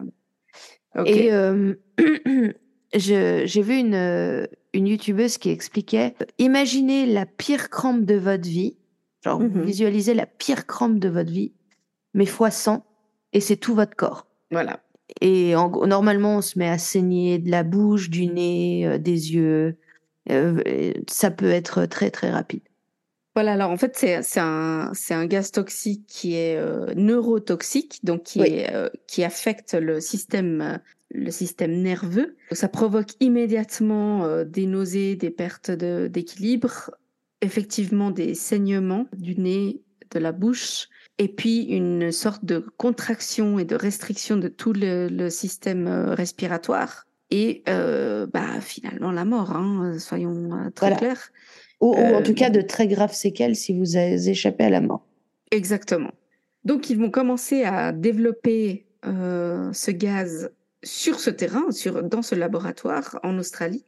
Enfin, ils n'y arrivent pas à faire non plus des, de ce que je, enfin, c'est un peu comme, euh, c'est un peu comme la drogue, selon la, selon la recette, selon les ingrédients, etc. T'as pas la même qualité de mmh drogue, et je crois que c'est la même chose pour euh, ce genre d'armes bactériologiques. Mais alors, sans rien savoir de tout ça, évidemment, hein, les autorités australiennes, euh, leur refusent un visa en 1994 parce qu'ils ils avaient pas présenté certains documents par rapport à l'élevage de moutons. C'est un truc complètement stupide et ridicule. Et donc, ils se, voient forcés à vendre le terrain, euh, la secte, en Australie. Et en fait, ce sera beaucoup plus tard euh, que les autorités australiennes vont découvrir les moutons morts euh, sur le terrain même. Le charnier, j'imagine. Ouais, ouais. Mais lorsqu'ils vont découvrir les moutons. Donc ça, je crois que c'est en 1995. Ils vont également découvrir euh, que le sol contenait du minerai d'uranium et que ah. ils avaient acquis des droits d'exploitation minière peu avant de vendre le terrain. Donc en fait, l'idée c'était vraiment à terme de fabriquer des, des, armes nucléaires. Alors, me direz-vous, ok, gaz sarin, ok, sur les moutons, mais pourquoi faire? Innocemment. Innocemment. Des gens pas, pas, du tout habitués au true crime qui posent la question. Pourquoi faire, Tamara? Pourquoi essaye-t-il de faire du gaz sarin et de, de tuer des pauvres petits moutons? Eh bien, parce que les moutons n'étaient que des cobayes. non Comment est-ce possible? Mais je m'y attendais pas du tout. Oh, ça me fait de la peine soudainement. Je pense qu'on a pété un boulon. C'est officiel. Ce n'est plus le même podcast. Non, alors évidemment, réellement, ces fichus moutons n'étaient que, des cobayes. Alors, juste un truc, mm-hmm. je ne sais pas si toi, tu as eu les mêmes infos dans tes recherches, mm-hmm. mais moi, j'ai vu que beaucoup des armes qu'ils essayaient de créer, pas que le gaz sarin, hein, parce qu'ils ont testé plein de choses, qu'ils les testaient sur des membres de la secte. Ah, absolument ils ne s'en sont pas pris qu'à des moutons. Hein. Non, alors juste une sorte de parenthèse, hein, mais on, vous parle de, du gars qui est mort entre guillemets accidentellement euh, et du pauvre avocat et de sa famille, mais entre le début et ce qu'on va vous raconter maintenant, plusieurs euh, il y a eu plusieurs meurtres, plusieurs assassinats, notamment de membres qui essayent de s'échapper de la secte. Euh, oui, c'est vrai, c'est vrai, tu as raison, on a oublié de, parler de ça. gens qui, par exemple, cachent. Donc, par exemple, il y a un, bonhomme qui se fait tuer parce que sa sœur était dans la secte et qu'elle s'est échappée et qu'il sait où elle est et il ne veut pas dire où elle est et ils finissent par le tuer. Donc, on est en train de vous de, de, de, passer au-dessus de pas mal de choses, mais c'est parce que faire un par un, ça va être difficile, parce que c'est des toutes petites infos qu'on a, mais ils vont essayer de disséminer de la botuline, euh, qui est quand même un, un des produits les plus dangereux au monde. Euh, parce que si, si c'est vrai que le, le Botox, euh, c'est des doses, mais tellement petites, et puis les gens s'en foutent plein le visage et tout ce que tu veux, à la base, c'est une molécule qui est, mais mortel de chez mortel, quoi. D'accord. Alors, tu vois, moi, je savais pas ça. Ah ouais, non, la botuline, il n'y a rien de pire. Euh, je veux dire, c'est le truc le plus mortel au monde. Sérieux? Vraiment. Donc, ils ont essayé de plusieurs fois hein, de, de, disséminer de la botuline euh, pour tuer, par exemple, des dignitaires étrangers qui étaient venus à l'occasion du mariage d'un prince euh, japonais. Ils essayent de disséminer de l'anthrax aussi euh, en le, notamment en le lançant du haut d'un immeuble. Euh, Pardon, c'est pas drôle. Euh, comme la bactérie qu'ils avaient utilisée était issue d'une souche destinée à la fabrication des vaccins, eh ben, elle n'était pas suffisamment virulente et donc il s'était absolument. Et, et, le pire, c'est que dans la secte, c'était des gens intelligents, donc imagine. Imagine, exactement. Pardon. ensuite, ils essayent aussi euh, d'assassiner à l'aide de sarin et de un truc qui s'appelle phosgène, mais je sais pas ce que c'est. Ils essayent d'assassiner d'ailleurs euh, un avocat qui, est, qui avait pris la relève de Sakamoto euh, mmh. dans le dossier, ainsi qu'une journaliste. Il y aura aucune enquête contre la secte. Bref, c'est pas la première fois et ils vont essayer et essayer et essayer plein de fois jusqu'à réussir une première tentative. Et quand je dis réussir, c'est qu'il y a eu des, il y a eu des morts. Mhm. C'est à Matsumoto. Euh, c'est la nuit du 27 au 28 juin 1994 euh, où il y a un premier attentat au gaz sarin euh, à Matsumoto. Ouais. Alors, il y aura, ça fera huit morts et près de 200 blessés. Les soupçons se portent étrangement sur une des victimes qui était légèrement atteinte, qui était qui est, qui est pas morte, parce que son épouse, qui était beaucoup plus gravement touchée, euh, décède, et la police pense qu'en fait il a fait tout ça pour essayer de l'assassiner. Hmm. Et alors qu'il y a des lettres anonymes qui dénoncent la secte Aum euh, Shinrikyo, ouais. et qu'il y avait une, ouverte, une enquête ouverte pardon, à leur sujet, bah en fait ils vont jamais euh, rien faire jusqu'à après 1995, où là, ils ont compris qui c'était. Donc, oui, encore une fois, hein, de nombreuses tentatives d'assassinat, de nombreux assassinats, de nombreuses tentatives de plein de choses, jusqu'à ce qu'on arrive au 20 mars 1995. Alors, moi, ce que j'ai lu, mhm. c'est que, donc, Gabi vient de vous parler notamment de euh, cet adepte qui a été tué parce qu'il ne voulait pas révéler où était sa sœur, qui s'était échappée. Et de ce que j'ai lu, il avait laissé un mot pour dire, en disant si je meurs, si, ou si je disparais, j'ai été enlevé par la secte. Mhm. Et là, malgré tout, la police, euh, en tout cas au moins un procureur apparemment, s'est dit attends, attends, attends, elle revient dans vachement d'affaires ou de.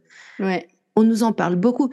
Parce qu'aussi, on a oublié de vous dire, c'est que les riverains de leur euh, hangar euh, vers le mont Fuji avait enfin, déposé de nombreuses plaintes parce qu'il y avait des odeurs bizarres, de la fumée. Euh, oui, il, les trouvait, euh, il les trouvait de toute façon bizarres, etc. Et les gens avaient tout à fait compris que, euh, j'imagine qu'ils ne savaient pas que c'était à ce point, mais ils avaient compris qu'il y avait quelque chose qui, qui ne tournait pas rond. Donc, moi, ce que j'ai lu, c'est que la police, que la police trouve le, enfin, le, disons que le monsieur disparaît, la police trouve son mot, commence un peu à connecter les liens enfin connecter les, les, points entre eux, et décide euh, d'organiser un raid, euh, un ou plus, voire plusieurs raids, dans au moins une à plusieurs des propriétés de la secte. Et que comme Asahara avait des membres qui étaient, enfin des adeptes qui faisaient partie de la police, il a été prévenu. Oui. Il a pris peur et a décidé, malheureusement, de commanditer un très gros attentat pour détourner l'attention et se mhm. venger de ces raids qui devaient arriver. Voilà, lui, ce qu'il s'est dit, c'est qu'il va précipiter l'avènement de l'Armageddon, en fait. Voilà. Ils sont tous désespérants, sérieux. Mm. Le 18 mars 1995, comme vous l'a dit Tamara, Asahara est, entre guillemets, notifié qu'il va y avoir une descente de police dans ses locaux. Et le 20 mars 1995, à Tokyo, à 8 heures du matin, cinq membres de la secte prennent, enfin, qu'on sache ces cinq membres, se distribuent dans cinq rames de métro différentes. Et pas besoin de vous dire que c'est l'heure de pointe. Hein. 8 ah, heures du matin, c'est comme dans toutes les villes du monde. Hein. Et à 8 heures pile, ils ont tous des sacs. À 8 heures pile, ils trouent les sacs et euh, un gaz émane des sacs, du gaz sarin donc. Eux réussissent à s'échapper en courant, à, fuir.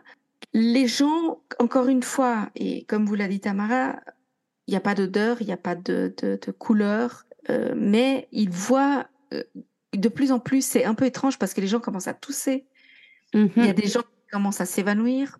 Mhm. Et ça va très très vite. Hein. On vous parle de, de rien du tout. C'est des secondes, des minutes. Le temps d'arriver à la station suivante, il y a déjà des personnes par terre, il y a du sang. Enfin. Exact. Et donc, c'est le chaos total à Tokyo. Pour vous dire, moi, je me souviens des images au téléjournal ah ouais? Euh, ce jour-là. Ouais, ouais. Et c'était euh, c'était terrible parce que pendant un bon moment, les gens ne savaient pas ce que c'était. Et donc, les gens sortaient, je te jure, c'était des images de, de comment dire de oui euh, de bah de bah, d'attentats en fait. Bêtement d'attentats euh, des gens qui couraient en sortant du métro et sauf que personne ne savait de quoi qu'est-ce qu'ils échappaient en fait. Mmh. parce qu'il n'y a pas de bombes il n'y a pas de tir il n'y a pas de les gens ne savaient pas. Bah, c'est surtout que ça met plusieurs arrêts dans la rame de métro avant que quelqu'un ait la force d'appuyer sur la sonnette d'alarme, je crois. Alors, je ne sais pas très bien parce que je crois que ça dépend des métros. Parce qu'il y a un journaliste, euh, par ailleurs, un journaliste de RTL, qui était à Tokyo à ce moment-là pour RTL et qui était le, la première personne à, sur place à, à, à, faire des commentaires en tant que journaliste euh, à la radio. Et lui avait loupé ce train-là euh, oui. de peu. Et donc, ce, son train, typiquement, s'est arrêté au bout de deux, euh, de deux arrêts. C'est juste que j'ai vu que quelqu'un a, a, réussi à appuyer sur l'arrêt d'urgence. Oui. Parce que évidemment le, le conducteur, lui, euh, n'a aucune idée de ce qui se passe derrière, et qui se sont retrouvés arrêtés, mais du coup entre deux stations de métro. Oui, alors c'est probablement un des métros, c'est le cas. Moi, je me souviens qu'il y avait une, un métro qui était dans une station de métro, mmh. par rapport aux images, je veux dire. Mais c'est encore une fois, c'est dans cinq rames de métro différentes, donc c'est très, euh, euh, c'est très varié. Au total, il y aura. Alors, la plupart des gens disent 13 morts, mais j'ai aussi lu 14 morts. Donc. Ah ouais. Ok. Et plus de 6300 blessés. C'est énorme. Ah oui dont beaucoup ont encore des séquelles aujourd'hui, hein, je tiens à préciser, mmh parce que c'est des séquelles euh, sur la durée. Ah oui, c'est de la saloperie ce gaz. Hein. Et, et, le, ce qui est inquiétant, inquiétant pardon, c'est que vous n'en avez besoin que d'une très petite quantité. Oui, c'est c'est pas euh, c'est pas un truc qui est difficile à, où c'est difficile à faire beaucoup, beaucoup de dégâts. Mm. Alors, la police va s'activer et c'est une vraie panique. Hein. Le jour même, euh, pratiquement tous les Tokyoïtes rentrent chez eux et restent chez eux. Euh, les rues sont désertes, c'est impressionnant à voir. J'aurais eu, ouais, moi je serais, je serais rentrée en taxi, mais euh, jamais j'aurais mis le pied dans le métro. Tellement vite. Et à tout ça, je crois qu'ils mettent deux jours à peu près. Ouais, je crois que c'est ça. À faire le lien avec la secte. Donc c'est relativement rapide quand même, malgré tout. Et euh, lors des différentes perquisitions euh, dans les différents locaux de la secte. Oui, parce qu'évidemment, là, c'est bon, ils rigolent plus, ils envoient. Ah il y a plusieurs raids qui, qui ont lieu sur des, des, propriétés connues de la secte. Exact. Et là, ça rigole vraiment pas. Hein. Ah non, non, non. vraiment, vraiment Et là, ils vont tout cataloguer. Hein. La moindre poussière par terre, elle est, elle est notée, euh, relevée. Exact. Et en fait, dans l'un des endroits, ils vont trouver de quoi tuer près de 4 millions de personnes. En termes de quantité de, de, de produits chimiques. En fait, de, assez de produits chimiques qui, si transformés correctement, pourraient tuer jusqu'à 4 millions de personnes. Ils ont trouvé de l'anthrax. Ils ont trouvé de l'anthrax, de la botuline. Ils ont trouvé ben, plus de, de, de, quoi faire du gaz sarin, évidemment. Bref, euh, une horreur. Une horreur. Et c'est euh, immédiatement, d'ailleurs, euh, même le jour d'après, ils parlent déjà d'attentats terroristes. Hein, oui, oui. Ce qui est très rare. Bon, je crois aussi que c'était tellement évident. Bien sûr, mais c'est difficile à dire pour une population. Il faut se remettre dans début des années 90. Hein, pour une population par rapport à sa propre population. Tu vois ce que je veux dire? C'est pas un attentat terroriste euh, étranger. Donc ça, ça a été dur. Par contre, alors, euh, à Sahara, ils le trouvent pas. Ils le cherchent. Il y a un mandat d'arrêt contre lui. Et ils ne le trouveront et ils l'arrêteront en mai. Euh, donc, pratiquement deux mois plus tard. Ils arrêteront évidemment énormément de, membres de la secte. Hein. En tout, je crois que c'est 189 membres qui sont activement recherché. Pour le monde, c'est le choc. Hein. Pardon, et, pendant, non, mais dans le sens où pendant cette chasse à l'homme, il y a d'autres victimes. Euh, il y a un des chefs de police qui se fait tuer euh, devant, le, devant sa maison, ou pas loin de sa maison. Euh, évidemment, la secte est soupçonnée. Et mhm. Enfin, je sais pas si tu voulais en parler, mais je trouve que c'est assez hallucinant parce que j'ai vu la vidéo. Le, le ministre de la science de la secte, qui en avril se fait tuer euh, devant les. Euh, euh, enfin, il n'a pas été arrêté, mais en tout cas, il, va pour rentrer dans les. Comment ça s'appelle les Ah, le QG de la secte. Et il y a euh, une centaine de reporters qui sont là, évidemment, parce qu'ils filment tous ceux qui font partie de la secte, parce que, bah, évidemment, ça parle que de ça. Et qu'il y a un, ancien Yakuza qui vient et qui le poignarde devant tout le monde et le tue devant les reporters. Non, tu sais que je ne savais pas ça. Bah, la vidéo, elle est super bizarre. Tu vois pas grand-chose, hein, tu vois. Mais parce que je, je pense qu'ils étaient plus avec peut-être des appareils photo que des caméras. Mmh et euh, en fait, il y a un ancien euh, membre des, des Yakuza qui, euh, alors, n'a jamais révélé ses raisons, mais euh, je pense qu'il y avait aussi un, un truc un peu d'honneur, genre là, tu t'es attaqué à trop gros, tu vois, je sais pas. Ouais. genre, pas les femmes, pas les enfants, tu sais, genre un, genre de vieux mhm. code de mafieux. Et ouais, il l'a, il l'a, il l'a, pardon, il l'a poignardé devant, devant tout ce monde. En fait, j'ai vu la, la, la, vidéo, c'est un peu genre, il passe, il dit, pardon, excusez-moi, oui, euh, qu'est-ce qui se passe, ah, paf, et genre, Vas-y, c'est fait, tu vois. Vite fait, quoi. Ouais, ouais, ouais. Et, et, il a été condamné euh, à la prison. Hein. ouais. Quand même, malgré tout. Parce que, ben, mm-hmm. je, à mon avis, pour le coup, le, le comment s'appelle, l'opinion publique devait être pour lui. Mais ça n'a pas suffi. Il a quand même tué quelqu'un de, de sang-froid euh, comme ça. Donc, euh, bon. Ouais. Moi, je, je, voulais juste préciser une chose au cas où, c'est qu'après le 20 mars 1995, donc après l'attentat au gaz sarin dans le métro de Tokyo, il y a d'autres tentatives hein, euh, oui, oui, oui. qui sont déjouées. Alors, il y a une tentative euh, à la gare de Yokohama d'ailleurs, mais en mai, il y a aussi un attentat au cyanure euh, qui sera déjoué. Et c'est d'ailleurs à ce moment-là que la police retrouve dans une chapelle, je crois, presque 50 membres de la secte morts de faim. Ils sont mais vraiment rachitiques. ils ont été privés de sommeil, privés de bouffe et tout ce que tu veux. Et c'est là, en fait, qu'ils trouvent 50 tonnes, je suis en train de lire mes notes, 50 tonnes de trichlorure de phosphore qui aurait pu servir à fabriquer 5,6 tonnes de gaz sarin, de quoi tuer au moins 4 millions de personnes. Donc c'est à ce moment-là. Quelle horreur. Ouais. moi, je viens de voir une autre info là que, que je ne connaissais pas. Dans, pareil, ces nombreux petits attentats, etc. Mm-hmm. Ah, c'est que le 16 mai, euh, la, secte a envoyé un paquet au gouverneur de Tokyo qui a explosé et ce faisant a coupé les, a explosé les mains et les doigts de la secrétaire qui avait le paquet dans les mains. Fantastique. Ça me donne très envie de, ouais, de retourner au boulot demain. Les colis demain. Euh. Euh, il y aura d'ailleurs un autre attentat au gaz sarin qui sera évité de justesse le 24 mai 1995. Et puis, donc c'est bien en mai, euh, justement 1995, qu'est arrêté Shoko Asahara. Comme je disais tout à l'heure, pour le monde et surtout pour le Japon et pour les États-Unis, en réalité, c'est le choc total. Alors, pour des raisons différentes. Pour les États-Unis, le choc, c'est de se rendre compte qu'une attaque, un attentat biochimique est possible. Et ça, franchement, c'est parce qu'une utilisation militaire, c'est une chose, Mmh. de savoir qu'entre les mauvaises mains, euh, ça peut avoir des conséquences horribles. Comme si eux, c'était entre de bonnes mains. Non, on est bien, on est bien d'accord. Mais disons que. Non, mais c'était une euh, blague. Non, non, mais, je, et, mais oui et non. Non, oui, non, mais j'étais sérieuse dans ma blague. raison.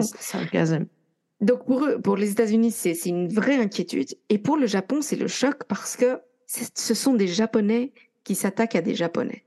Et, et, dans, ce que je lisais, c'est que dans la culture japonaise, c'est, c'est une sorte de, tragédie, quoi. Des idées que, que notre population t'attaque, ça fait partie de X, Y, Z. Mais que des Japonais s'attaquent à des Japonais, c'est, pour eux, c'est absolument, euh, euh, il y avait des gens, je regardais un documentaire, ils ont, alors qu'ils étaient pas affectés au sens où ils ont pas perdu quelqu'un ou je sais pas quoi, ils en parlaient encore avec les larmes aux yeux en disant mais c'était pas possible. C'est un truc inconcevable pour eux, absolument inconcevable. J'ai envie de parler du concept de yakuza justement, mais bon ok s'ils veulent. Hein. Alors oui, mais pour eux, je pense qu'il faut une différence en termes de tuer des civils qui n'ont peut-être rien fait et innocents, mmh. alors que les yakuza c'est un peu plus entre gangs et, et autres. Enfin plus ou moins. Et en plus, ce que je voyais aussi et ce que je lisais, et j'avais oublié ce détail, c'est que 1995, l'année 1995, commence très très mal pour le Japon. Parce qu'en fait, au tout début d'année, il y a l'énorme tremblement de terre qui détruit la ville de Kobe. Ah. Euh, au tout début de l'année. Donc déjà, c'était un peu le choc de, de ce gros séisme et tout. Euh, et le 20 mars, il y a cette attaque au, au Sarin avec, comme on l'a dit, de nouvelles attaques larvées en avril et en mai. Et donc, ça, ça devient un peu une sorte de paranoïa au, au Japon. Mmh. Alors, moi, je, je, suis arrivée au bout, au sens où je vais parler de, du procès et du reste. Je sais pas, toi, si tu as quelque chose à euh, rajouter. Non, j'avoue, j'ai rien d'autre à ajouter. J'allais pas, pareil passer au, au procès. Alors, euh, ce que je lisais, c'est que parce que ça va durer énormément de temps. Hein. Euh, c'est huit ans, je crois.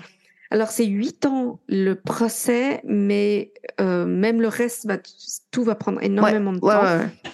Ce que je dirais avant de parler du procès même, c'est que euh, le, le, gouvernement initialement voulait comment dissoudre le groupe dissoudre euh, Aum Shinrikyo. Mmh. Et ça n'a pas été autorisé pour des raisons légales, en fait, bêtement, parce qu'il y a des conditions légales pour euh, qu'une dissolution soit euh, acceptée. Et donc, en fait, ce qu'ils ont fait, c'est qu'ils ont placé le groupe sous surveillance légalement. Et ils ont d'ailleurs continué leur surveillance, je crois, jusqu'à très, très, il y a très récemment.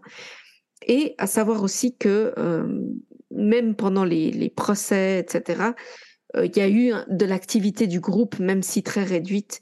Mais euh, euh, moi, je croyais qu'ils étaient encore surveillés à l'heure actuelle. Tu vois. Ils sont encore surveillés à l'heure actuelle, mais le, groupe en tant que tel n'existe plus. Et je mets d'énormes guillemets, mm. au sens où ils ont changé de nom. Et puis, ils ont Ouais, bah comme le, Front comme le Front National qui a changé de nom, quoi. Voilà. Et là, ils ont plus ou moins, ils te font signer un papier apparemment maintenant dans ce nouveau, donc le nouveau groupe s'appelle Aleph et ils te font signer un papier comme quoi tu ne commettras aucune activité illégale, bon, comme si ça changeait quoi que ce soit. Mmh donc voilà. Donc le, le, le procès euh, de, des membres, de tous les membres euh, qui ont participé à l'attaque commence en, en 1996, je crois. C'est très très long, vraiment très long. Et euh, Asahara ne parlera jamais. Il ne va jamais témoigner, enfin au sens où ils vont lui donner la possibilité de témoigner, mais euh, à ma connaissance, il restera silencieux euh, tout le long. Il va jamais s'exprimer. C'est ça. Voilà. Autre que par euh, le biais de son avocat qui, évidemment, dit bien qu'il réfute toute accusation, que euh, de toute évidence, ce sont bien des membres de sa secte qui ont commis l'attentat, mais que jamais, au grand jamais, il, il ne leur a donné l'ordre de le faire. Voilà. Évidemment, chaque membre qui est... Euh, parce qu'ils sont, ils sont 13 initialement à, à être... Donc, il y a des procédures judiciaires engagées contre 189 membres, mais il y en a 13 qui sont un peu les principaux, dont mm Asahara, qui sont vraiment, eux, poursuivis de manière euh, très brutale et qui sont considérés comme les responsables de l'attaque. Chacun dit qu'en réalité, ils étaient sous l'emprise de la secte, qu'en bah réalité, truc, truc, machin, machin. C'est quand ça les arrange, hein. Quand ça les arrange. Ils reçoivent leur euh, condamnation en 2004, début 2004. Les 13 sont condamnés à mort euh, pour l'attentat au gaz sarin de Tokyo. Et c'est une condamnation à mort par pendaison. Alors ensuite, il y a bon, il y a évidemment des euh, des appels, euh, différents appels qui sont différents recours et appels qui sont qui sont demandés puis rejetés. Ouais. Et en fait, Asahara attendait son exécution depuis 2008, mais il y a une loi au Japon qui dit que tant que tu as des complices qui sont en procès, en fait, mmh. pas encore, qui ne sont pas encore arrivés au bout de leur euh, procédure judiciaire, tu ne peux pas, euh, ils peuvent pas t'exécuter en fait. Donc ils sont restés euh, dans les couloirs de la mort pendant hyper longtemps, pratiquement dix ans, je crois, si je me trompe pas. Et en plus, parce qu'ils ont tous, à quelques exceptions près, témoigné au procès de tous les autres. Oui, bah oui, forcément, ouais. Euh, ils reviennent constamment, euh, ils reviennent constamment pour témoigner. Donc le dernier procès euh, a, lieu en 2015 de Takahashi Katsuya, qui est condamné à la prison à vie. Et puis, même s'il fera appel de cette décision, Finalement, l'ordre d'exécution est donné. Alors, à savoir qu'au Japon, c'est maintenu secret. Ça veut dire qu'ils l'annoncent après coup. Mhm. C'est pas comme aux États-Unis où c'est public et oui, euh, les gens peuvent se réunir dehors, euh, etc. Euh, au Japon, c'est tu ne le sais pas euh, jusqu'à ce que ce soit déjà fait. Donc et, et souvent c'est très longtemps après. Hein, ils le disent pas genre le jour d'après. Parfois mm. c'est deux trois semaines après. Et donc, c'est le 6 juillet 2018. Donc, finalement, il n'y a pas si, si longtemps. C'est vrai, ouais, c'est vrai. Shoko Asahara et six autres membres de la secte sont exécutés par pendaison. Et le 26 juillet 2018, donc euh, 20 jours plus tard, les six autres, euh, les six derniers membres, les six autres membres sont également pendus. C'est quand même ballot euh, de mourir par pendaison alors que tu es censé pouvoir l'éviter. Hein. Ah, Tamara. Quoi? Ah, je te jure. Non, t'as raison. T'as raison. T'as complètement raison. Et il y a tout un problème avec euh, le corps de Asahara. Parce qu'évidemment, le, le, gouvernement, enfin, comment dire, le, la justice a décidé de le condamner à mort en sachant très bien que possiblement ça allait en faire un martyr, surtout avec autant d'adeptes de par le monde. Euh, donc, ils ont. Euh, ils ont un peu galéré à trouver un descendant, un enfant, une famille qui voulait bien reprendre le corps. Mm-hmm. Et je crois que euh, il y a une de ses filles, pardon, qui voulait euh, récupérer ses cendres et aller les jeter dans la mer comme ça. Il n'y aurait pas d'endroit consacré. Euh, en fait, qui n'est pas un lieu qui puisse être un lieu de pèlerinage. Voilà.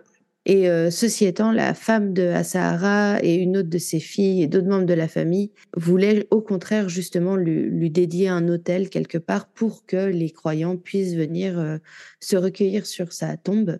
Et vu que bah ils n'arrivent pas à régler le souci, que je sache, les cendres sont toujours à l'heure actuelle détenues par le centre de détention de Tokyo.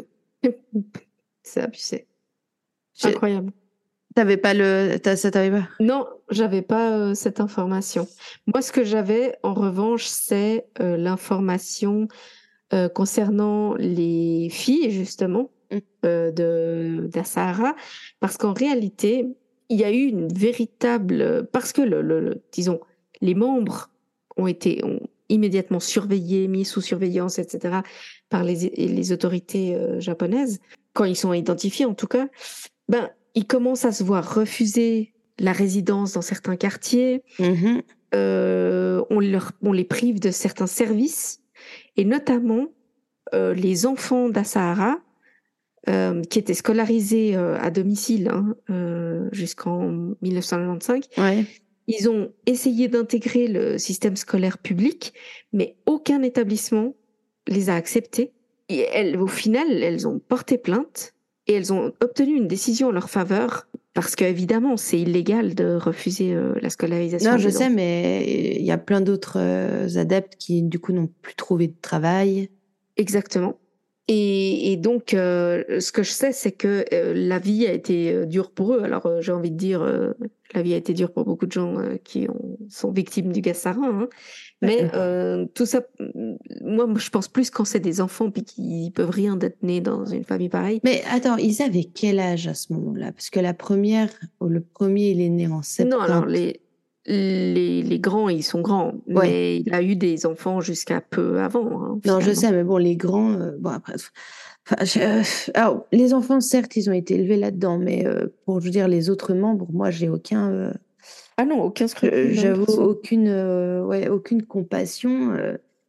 c'est très triste, j'en conviens. C'est très triste que tu aies été faible et certainement malheureux au point d'arriver à gober tous ces trucs. Mais genre, t'as choisi quand même, quoi. Donc, euh. c'est clair. Alors apparemment, à, Sahara, il a quand même plus ou moins essayé de faire passer la, la démence, non? Pendant le procès. Oui, oui, il a essayé de. genre, il se parlait tout seul. Il, a essayé d'être encore plus excentrique. La maladie mentale ou la démence, comme tu dis. Ce qui, sincèrement, je pense qu'il en avait une, hein, euh, en vrai. Après, il faut voir comment c'est déterminé par euh, la justice, mais quoi qu'il en soit, euh, il y a eu une expertise psychiatrique qui l'a déclaré complètement sans esprit, ou en tout cas suffisamment pour être jugé comme un être humain absolument normal, disons qu'évidemment, il n'avait rien d'extraordinaire ni de supernaturel. Non, bah non. Donc euh, voilà. Mais aujourd'hui, la secte qui s'appelle donc Aleph, comme je l'ai dit, euh, en tout cas en 2016, elle comptait 1650 membres. Et puis, ils ont, les responsables ont reconnu la responsabilité du fondateur hein, de, de mmh Sahara dans les actes euh, de, de, terrorisme. Mais ils le, ils le gardent quand même comme une sorte de gourou spirituel, mais en gros en disant qu'il s'est trompé, tu vois qu'il n'a pas pris le bon chemin. Euh, et puis, mais alors par contre, ce qui est intéressant, c'est que Aleph a renoncé à se doter d'un gourou. Et euh, ils interdisent aussi les réunions à huis clos euh, du bureau directeur. Voilà. Et elle est effectivement, en tout cas jusqu'à il y a peu, encore surveillée par les forces de sécurité japonaises. Et puis il y a eu un groupuscule dans Aleph qui s'est détaché et qui a fondé une autre une autre église, une autre secte, et qui sont également surveillés. Je viens juste de me rappeler d'une info. Euh, tu sais, le, le malheureux euh, euh avocat qui a été tué euh, avec sa famille. Oui. C'est que moi, j'ai vu des images d'émissions japonaises de l'époque de, de gars qui pas se foutaient de la gueule de Asahara parce qu'en fait, je pense qu'ils le voyaient déjà comme quelqu'un de dangereux. Mm euh, ne serait-ce que parce que, comme tu dis, quasi kidnapping des membres, puis isolation, etc. Et j'ai vu la vidéo d'un, d'un journaliste qui recrée la photo ou en lévitation. Ah, c'est vrai. et il montre comment il fait. Alors, c'est très drôle de le voir rebondir comme ça sur les fesses avec les jambes en lotus. Et il y a une, une journaliste aussi, apparemment, qui avait parlé de manière assez véhémente contre la secte. Et apparemment, la secte l'a cherchée pour lui faire la même chose et ils ont jamais trouvé où elle habitait. Tant mieux. Hein. Ouais, non, mais t'imagines la meuf. Elle aurait pu. Oh, t'apprends ça, t'imagines, t'apprends ça après coup. Genre que ta vie, elle a vraiment été en danger, tu le savais même pas. Horrible. Ah, horrible.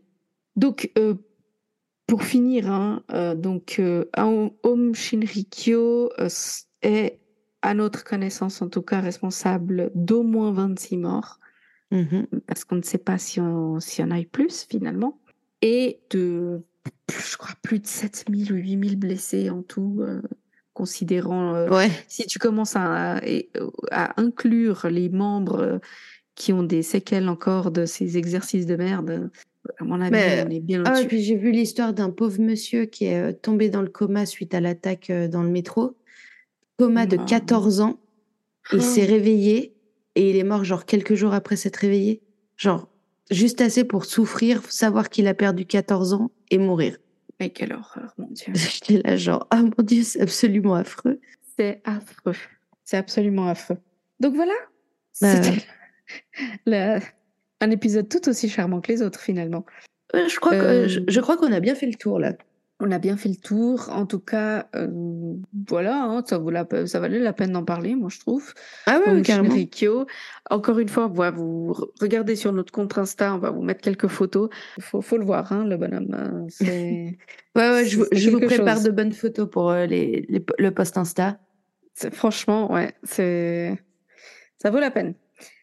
Quoi qu'il en soit, j'espère que vous avez aimé l'épisode que vous avez aimé découvrir euh, cette bande de petits foufous avec nous. On vous refera euh, très prochainement, plus rapidement que, en tout cas là, il y a eu pas mal de temps depuis notre dernier épisode euh, secte, mais on vous en prépare d'autres parce que bah on aime ça et on sait que vous appréciez aussi. Oui. Et oui, puis, si jamais vous en connaissez une qui vous paraît complètement tarée et euh, dont vous voudriez qu'on parle, envoyez-nous un message. Avec plaisir, on regarde s'il y a de quoi faire un, épisode dessus. Absolument. Eh bien, merci de nous avoir euh, écoutés encore une fois. Merci de nous être fidèles. Et à tout bientôt pour un nouvel épisode. Yay! Et spécialement pour Mélina. Bye bye. Bye.